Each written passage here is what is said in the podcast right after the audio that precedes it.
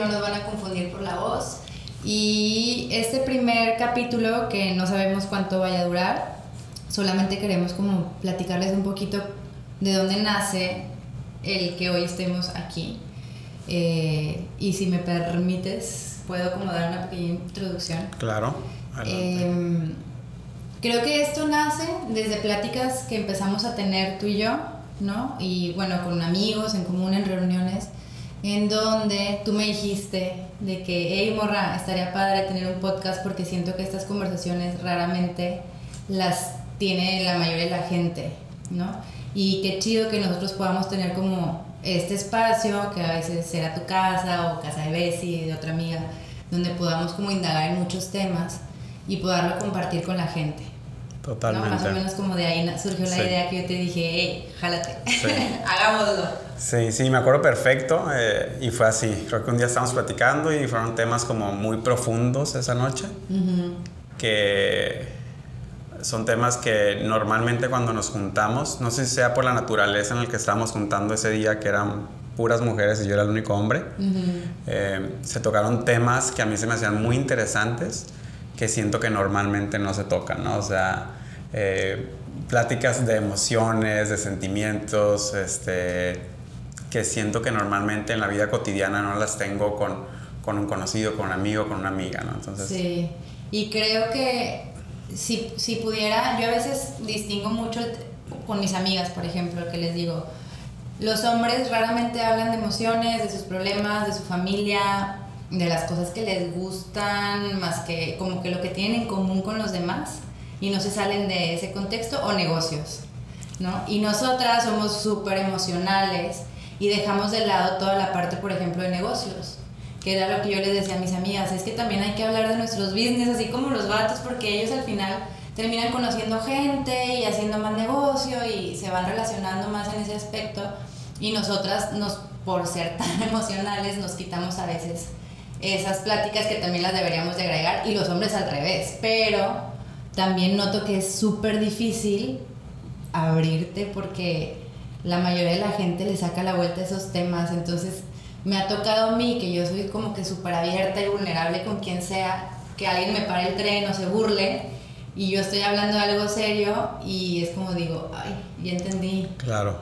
Ya entendí, no está tan fácil. Sí, yo creo que esa es una de las principales razones por las cuales los hombres no se abren tanto a las emociones, a lo mejor y la mujer es un poco más abierta porque lo ha vivido por medio de la mamá, de sus hermanas, de sus amigas, y el hombre no porque así como lo viviste tú en ese momento, eh, el hombre lo vive mucho a lo largo de toda su vida cuando cualquier emoción siempre es símbolo o signo de debilidad o burla o carrilla entre los mismos hombres, ¿no? O sea, nosotros mismos somos los que nos estamos haciendo daño porque quieres hablar de un tema y, te tiran o te echan carrilla, este, entonces, pues, ¿quién va a querer seguir hablando si todo el mundo te está echando carrilla, ¿no? Entonces yo he encontrado ese espacio cada vez más abierto. Eh, por ejemplo, con las mujeres siento que es mucho más fácil, pero al final del día sigue siendo bien difícil eh, comunicarte, ¿no? Un hombre con una mujer somos bien diferentes, ¿no? Yo en mi pareja lo veo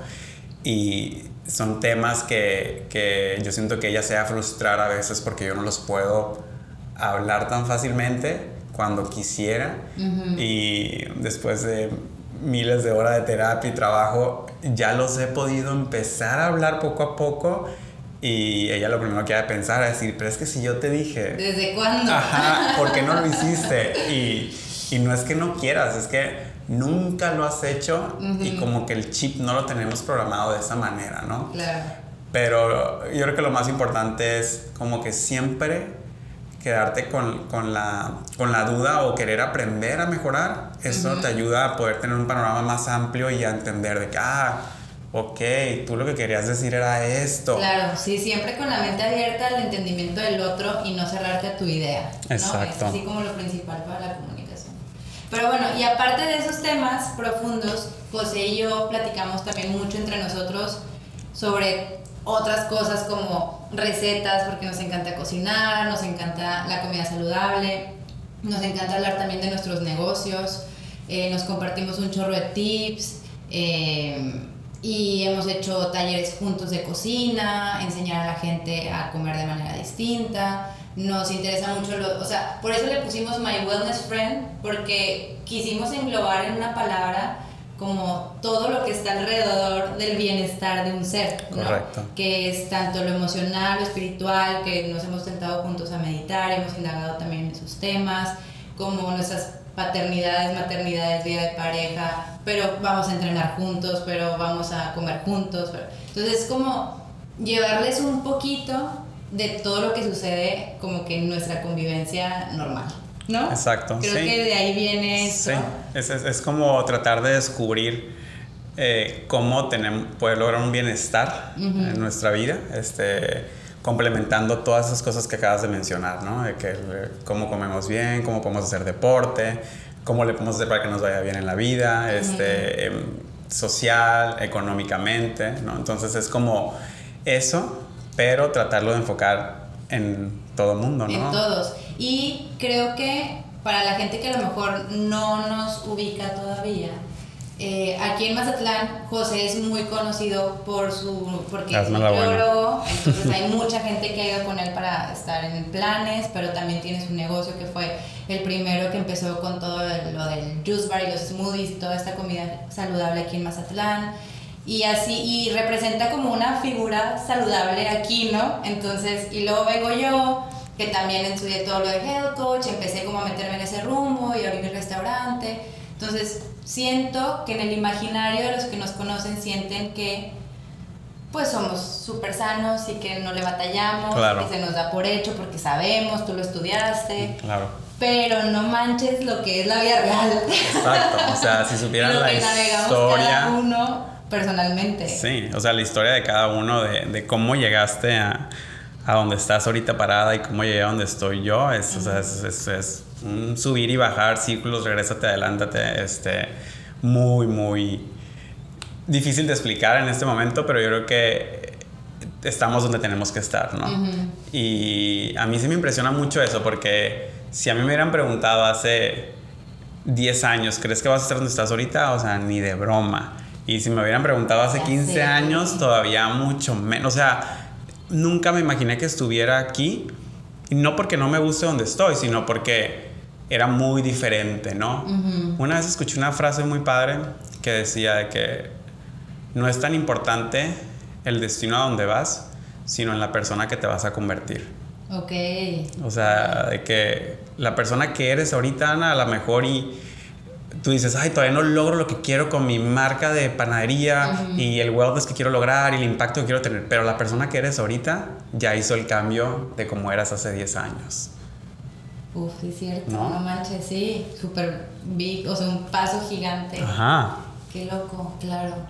Y, y bueno, queremos invitar a, a personas, queremos Sí. invitar a, a- a gente que conocemos, que queremos que ustedes los conozcan, para indagar así como van a escuchar en el siguiente capítulo en donde José y yo vamos a platicar un poco de nuestra historia para que nos conozcan más. Asimismo queremos desmenuzar pues la vida de gente interesante que anda aquí caminando por la vida y que creemos que vale un chorro la pena compartir sus historias, ¿no?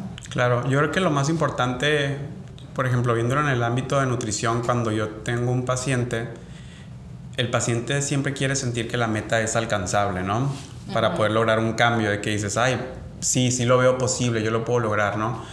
Entonces, por eso nos gustaría que tuviéramos a mucho tipo de gente para que vean que la gente que está parada en ese lugar, dónde estuvo antes, cuál fue su historia, cuáles fueron sus hábitos alimenticios, familiares, o sea, por todo lo que pasó, todo lo que llegó a- y que lo llevaron a donde está en ese momento, ¿no? Para lograrlo. Sí, y sabes qué, porque ya ves que dicen que no puedes hacer o tener algo que nunca, ni siquiera lo, nunca lo has visto, ¿no? O sea, cómo tener una buena relación si nunca has tenido un ejemplo de una buena relación, Claro. cómo tener una, una buena relación con la comida si siempre creciste y has visto todo lo contrario. Entonces no puedes ser ni, ni, ni hacer algo que no conoces. Pero ya cuando te ponen de frente la imagen, la historia, la persona que dice, ah, o sea, eso se puede, o sea, Claro. eso existe. O sea, yo estaba idéntica que él y ve, te desbloquea a nivel neuronal algo que justo, entonces ya ves la meta alcanzable. Sí, totalmente, o sea, es poder identificarlo y verlo y decir de que sí lo puedo lograr. O sea, ya vi que alguien que estaba en el mismo nivel que yo o peor que yo, está tres niveles arriba que yo. Y no es que estés mal, pero es que estás en, la, en esa etapa, es la que estás viendo ahorita, ¿no? Este, pero sí, creo que es principalmente eso.